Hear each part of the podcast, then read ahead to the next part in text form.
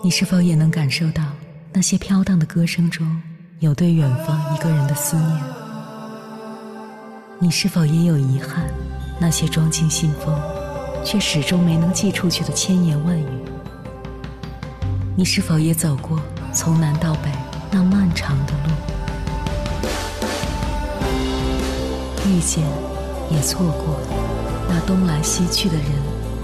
当往事随风，一尘风，凌晨时分，跨越千山万水，讲述和倾听我们的故事。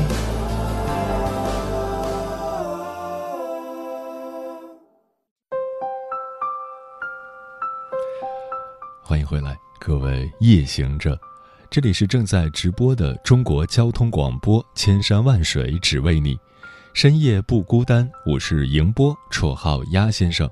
我要以黑夜为翅膀，带你在电波中自在飞翔。假期到了，为什么你睡了十一个小时仍然觉得疲累？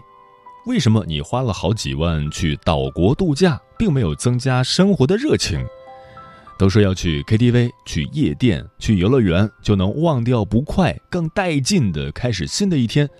但是尽兴归来，为什么心里只剩下空虚？我们真的明白休息的含义吗？我们休息对了吗？你理解的休息是什么？一个饱觉，一阵风玩，一串饱嗝。睡眠的确是一种有效的休息方式，但它主要对睡眠不足或者体力劳动者适用。对体力劳动者来说，疲劳主要是由体内产生大量酸性物质引起的。如果十分疲劳，应采取静的休息方式。通过睡觉可以把失去的能量补充回来，把堆积的废物排除出去。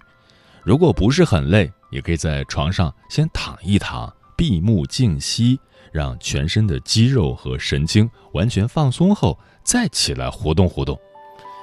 但如果你是坐办公室的，大脑皮层极度兴奋，而身体却处于低兴奋状态，对待这种疲劳，睡眠能起到的作用就不大了。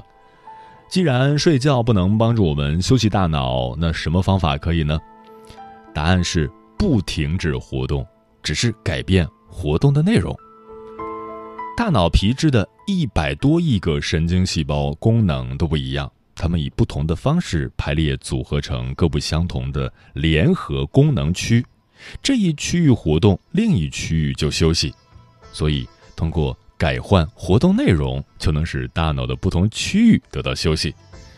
其实，我们的疲惫主要来自对现有的一成不变的生活的厌倦，所以最好的休息项目就是那些让我们重新找到生活和工作热情的活动。如果你干完一件事，能够幸福的感叹“明天又是新的一天”。那这件事对你来说就是最好的恢复热情、调节情绪的方法，但很可惜，我们大部分人都缺乏对休息的想象力。接下来，千山万水只为你，跟朋友们分享的文章选自时宜，名字叫《真正会休息的人是这样度过假期的》。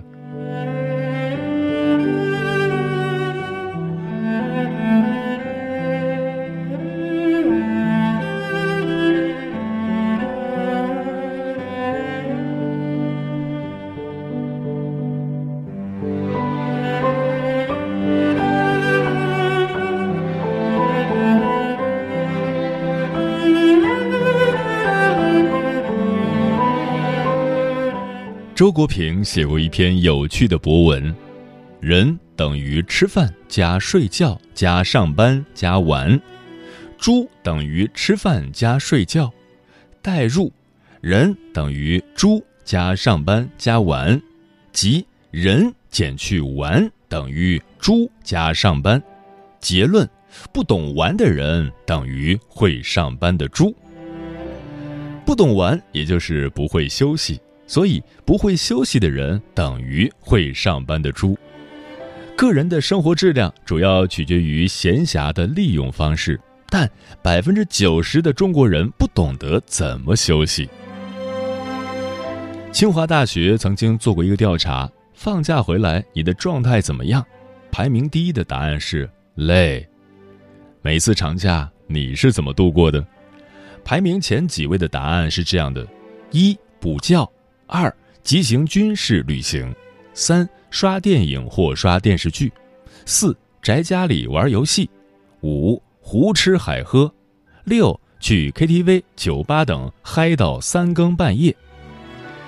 这样放肆过长假，既伤身体又无意义。所以每次国庆、春节等长假归来，你都感觉疲倦、空虚、焦虑。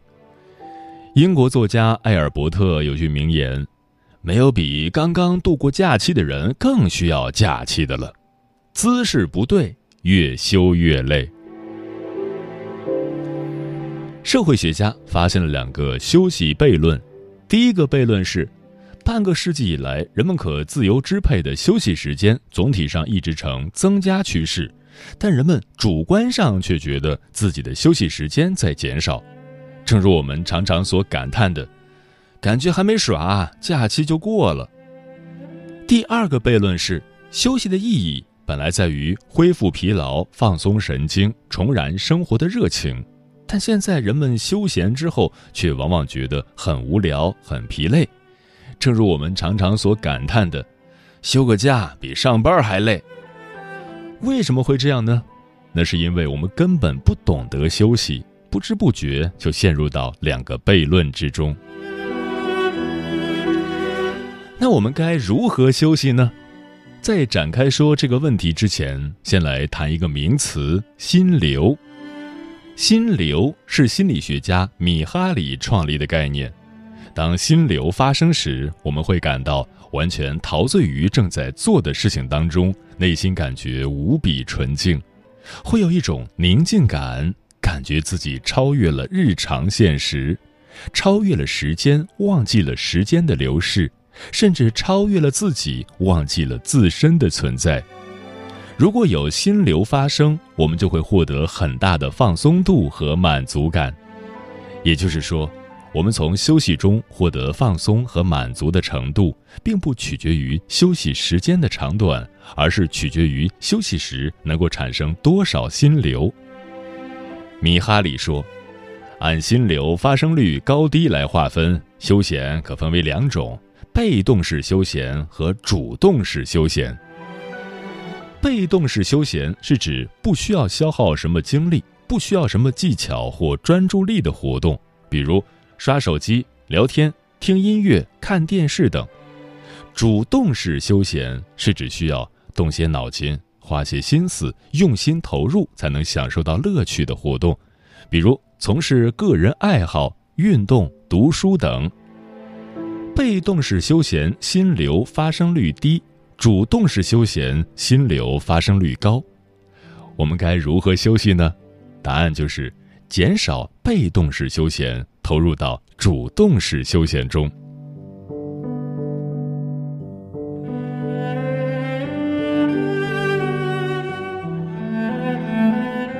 周国平说过一句话：“一个真正的写作者，不过是一个改不掉写日记习惯的人。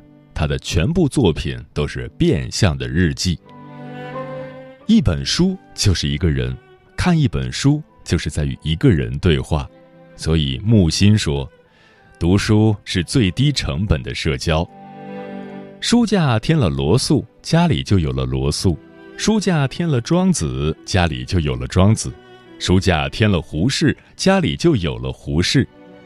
你只需花那么一点点金钱，就可以把无数仙人大哲请回家，在夜深人静的时候和他们把手交谈。把他们的知识变成自己的见识，把他们的经历变成自己的经验。米哈里研究发现，深度阅读非常容易产生高心流，所以假期休息不妨阅读一两本一直想读而未读的书。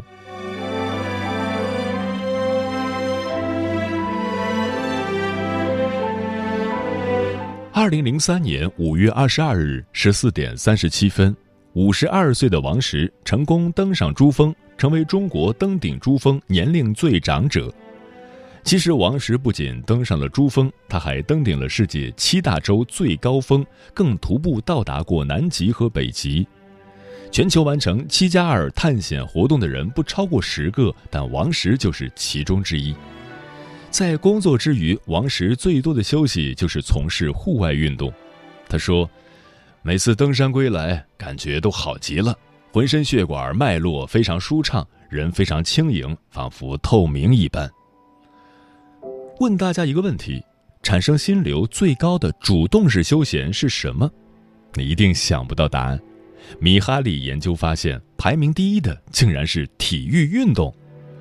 所以，对脑力劳动者来说，最好的休息不是补觉，而是进行体育类运动，特别是你喜欢的。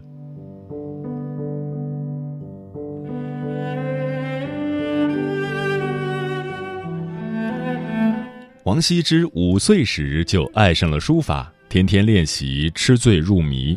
十一岁那年，发生了一件趣事。那一天，书童送来馍馍，催他赶紧吃。今天有你喜欢的蒜泥，王羲之头也不抬，像没听见一样，仍然入了魔似的看帖写字。馍馍都快凉了，他仍然不动嘴。书童只好说：“我只好去告诉夫人了。”一会儿，王羲之母亲赶了过来，他原本想训斥王羲之来着，可一见王羲之就扑哧笑出声来。王羲之抬头问：“娘，你笑什么呢？”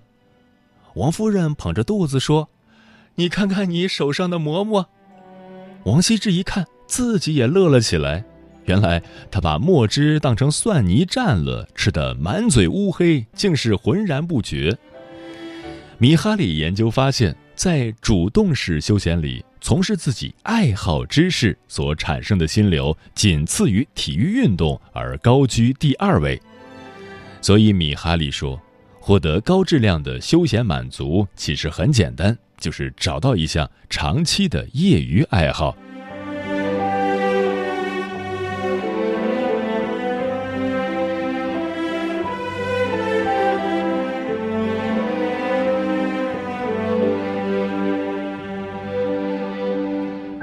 经常旅游的人多，但会旅游的人少。我们大部分人的旅游是这样的。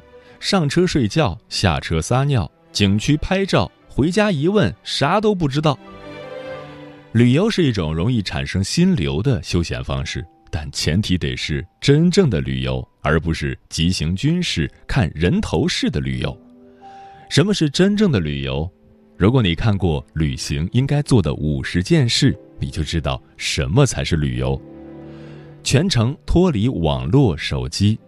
在旅行中学会新的技能，看一次当地传统的表演，和出租车司机聊天，去吃只有当地人才知道的餐馆，与当地人交换手信纪念品，逛每个地方的博物馆，学一些简单的当地语言，跟随当地人参加庆典派对，去当地校园游览，等等等等。这样旅游一趟回来，你会获得极大的意义感和满足感。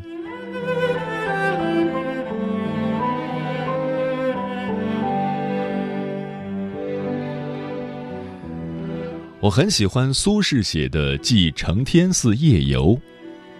元丰六年十月十二日夜，解衣欲睡，月色入户，欣然起行。念无与为乐者，遂至承天寺寻张怀民。怀民亦未寝，相与步于中庭。庭下如积水空明，水中藻荇交横，盖竹柏影也。何夜无月？何处无竹柏？但少闲人，如无两人者耳。此文所描写的闲情逸致，真是让人神往。携闲友看闲景，聊闲情。哪个夜晚没有月光？哪个地方没有竹柏呢？只是缺少像我们两个这样的闲人罢了。顶级的休闲是心灵的沟通。问一个问题：你上次和爱人、父母、孩子、朋友深入交流是什么时候？我想，大半的人都不记得了吧？我们平时都太忙了，忙的总是忽视身边最亲近的人，而且，我们总是习惯于去伤害最亲近的人，因为我们的能力往往只限于伤害最亲近的人。所以，不妨趁假期的时候，深入的和最亲近的人进行沟通，互相交换你们心中的灵魂。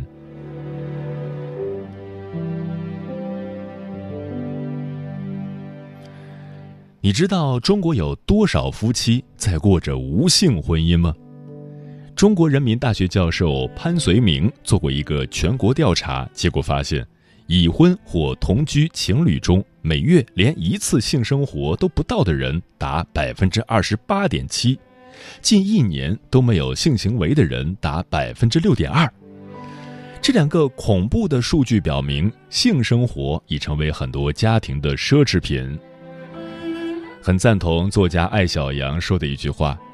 性是检验真爱的第一标准，判断喜不喜欢这个人，就看想不想睡他。想睡不一定是真爱，也许只是情欲，但不想睡就是不爱。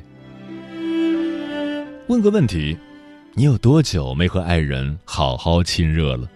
我想很多人都会陷入沉默。所以，对于长假来说，夫妻之间、情侣之间最好的放松方式。也许就是精心制造一场完美的性爱。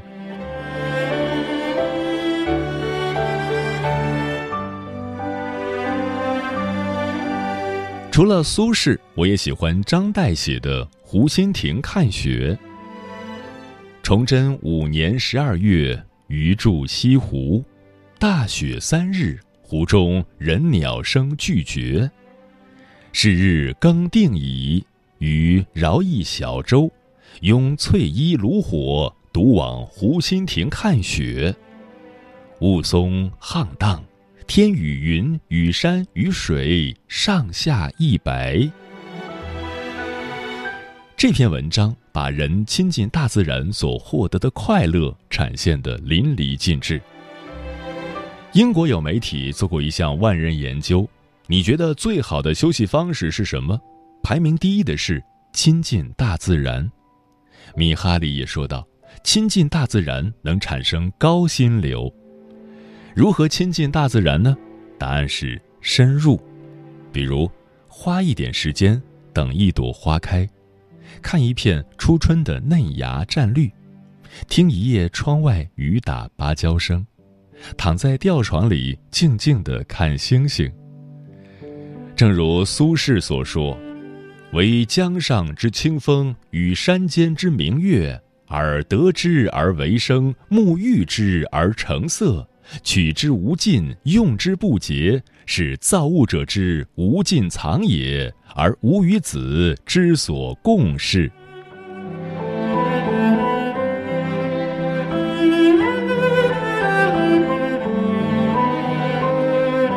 有一次，我去一位朋友家小聚，他问。喝什么？我说茶吧。于是他立即忙碌起来，净手、烫杯、温壶、洗茶。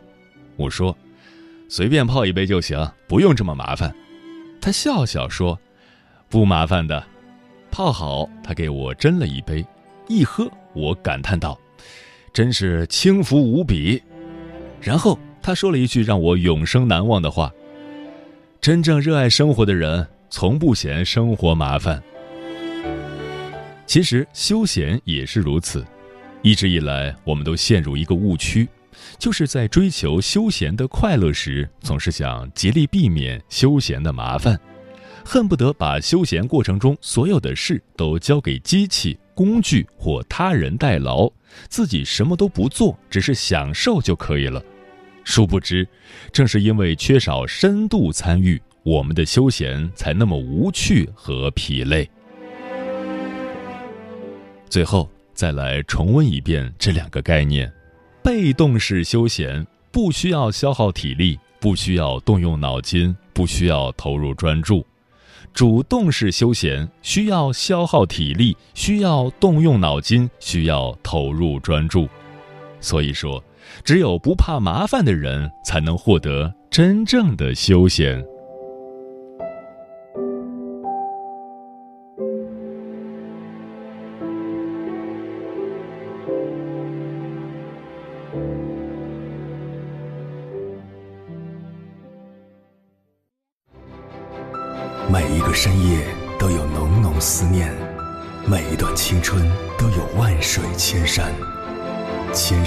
水只为你，千山万水只为你，正在路上。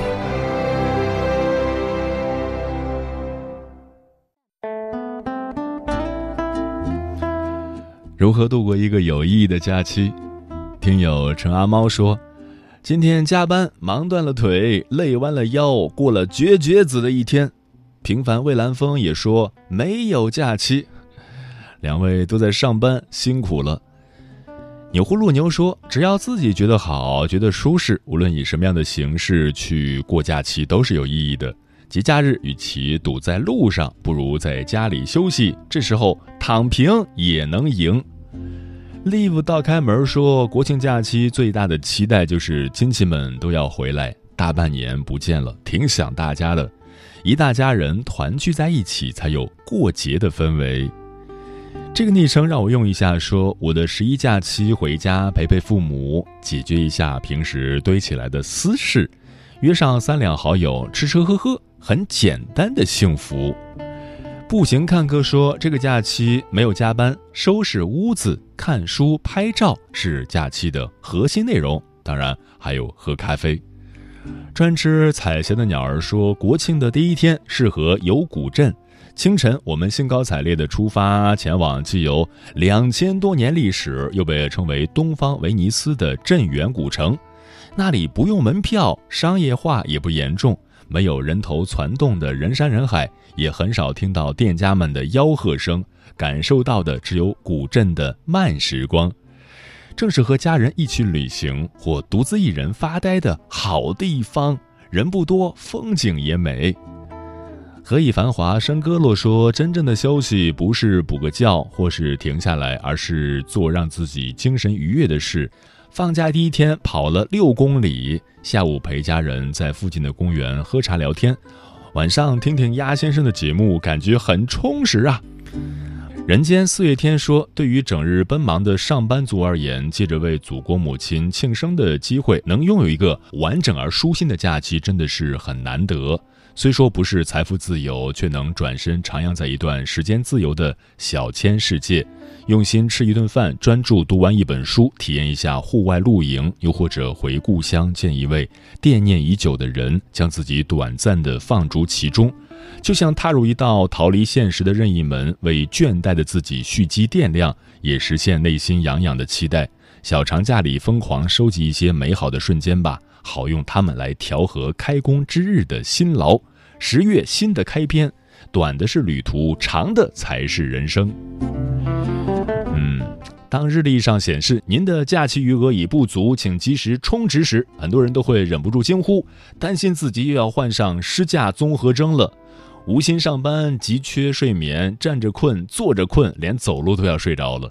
本想过个假期，改头换面，惊艳众人。但熬夜疯玩后的你只剩惊吓，步也没跑，书也没看，觉也没睡好，该怎样还是怎样，甚至气色变得更糟糕。虽然你猜得中开头，也猜得到结尾，可不断发现真相的你还是好忧伤，想要静一静。好吧，既然现实如此，还是洗洗睡吧，好好吃饭，规律作息，一觉之后又变成了那个奋发上进的好少年。假期里未完成的小计划就先暂时搁置，认真面对新的工作和生活才是王道。毕竟下个假期还是会再回来的。时间过得很快，转眼就跟朋友们说再见了。感谢你收听本期的《千山万水只为你》。如果你对我的节目有什么好的建议或者想要投稿，可以关注我的个人微信公众号和新浪微博，我是鸭先生乌鸦的鸭，与我取得联系。晚安，夜行者们。